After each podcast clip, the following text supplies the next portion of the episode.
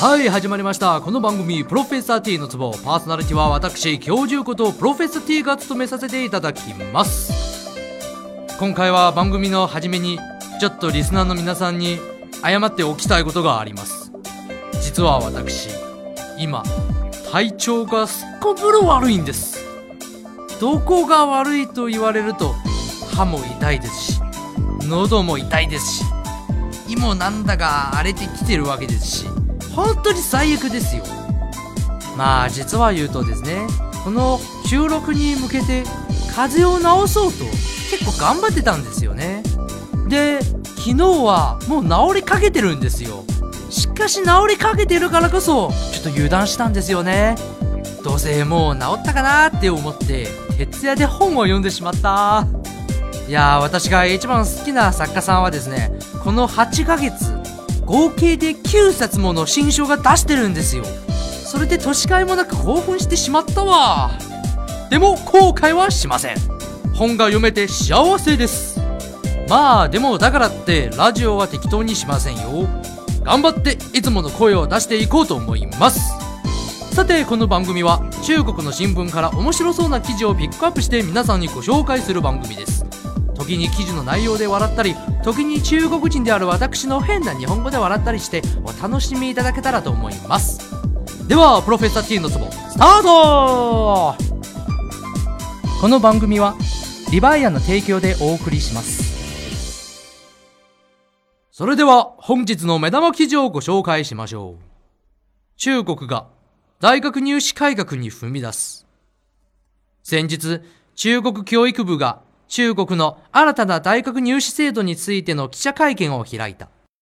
改革後の大学入試は、従来の文系と理系の分類をなくし、国語、数学、英語を必須科目に、政治、歴史、地理、物理、科学、生物から受験者が3科目を選択し、合計6科目の合計点数が大学入試の成績になるという。さらに、体育、芸術などの成績優秀者には試験の点数に加点するという特別枠もなくなる。この新制度は2014年の秋、浙江省と上海市で試験的に実施し、2017年度の大学入試から本格的に導入する予定。あのさ、これ、この番組でやる内容じゃないだろう。どんだけ真面目なやつなんだよ。うちの番組面白そうな記事と基準が合わねえじゃねえですか。それでもやるの？じゃどうなっても知らねえからな。えーと、どれどれ？文系理系分けず。なるほど。つまり総合的な優秀な人材を求めているというわけですか。まあもうそこからバシバシ言わせてもらいますね。私、それが良くないと思うんですよね。総合的に、つまり人間として必要な知識というのは、やはり義務教育である中学までだと思うんですよね。中学までであれば、まあ、語学も数学も英語も物理も科学も何でも必要なわけですよ。基本的な知識としてですね。で、高校の段階になっても、それを分けないというのは、なんていうんですかね、こう、何でも知ってはいるんですけど、そんなには知らない。あれですよ。日本語で、あれですよ。えー、っと、器用貧乏。そう。それのことなんですよ。で、逆に、今まで天才って言われた、言われてきた人、特にあの芸術面で優れた成績を残した、まあ、学科さんでも作家さんでもですけどね。みんな一点特化型じゃないですか。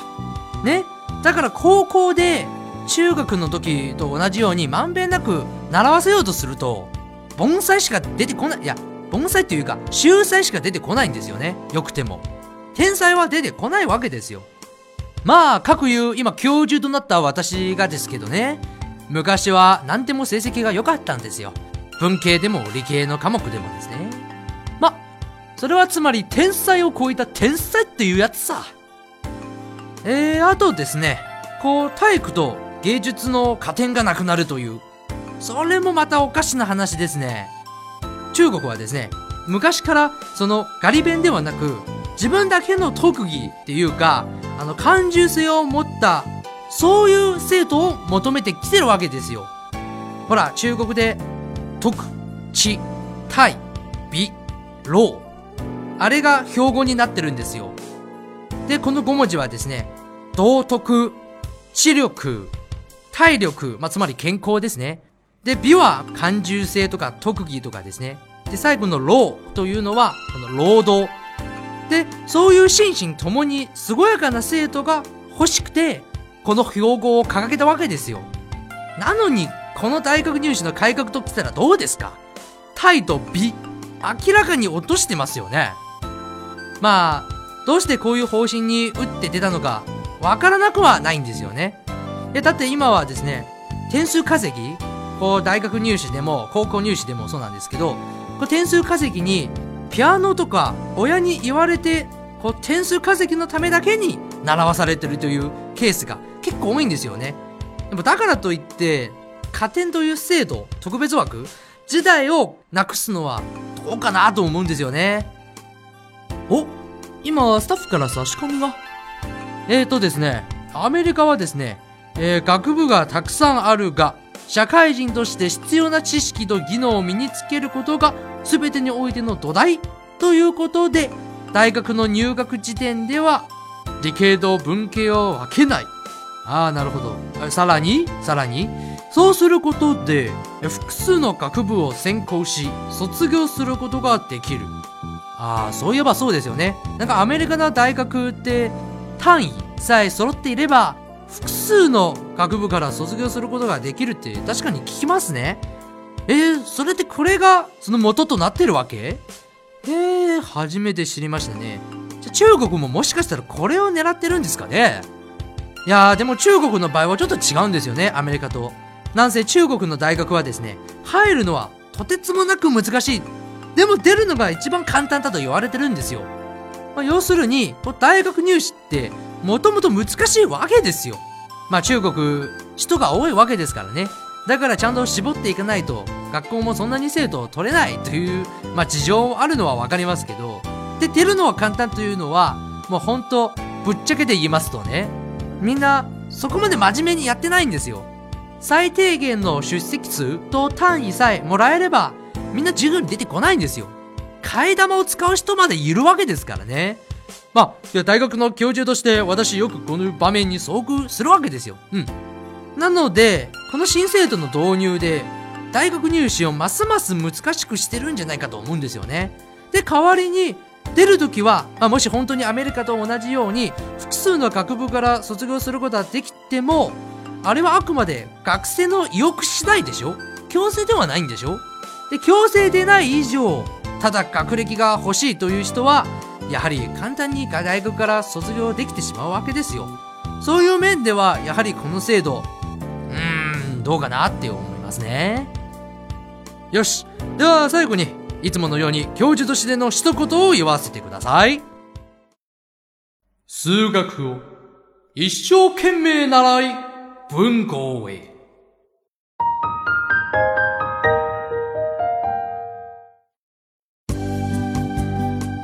はい、エンディングです。いやー、よろしくもない体調で、よくもエンディングまで持ちこらえてきましたね。でも編集の人多分大変だと思います。途中でくしゃみとかいっぱいしましたからね。さて、エンディングトークではですね、こう、大学入試の経験談を少々という台本なんですけど、私ぶっちゃけ、大学入試受けたことないからね。うん。いや、必要なかったから。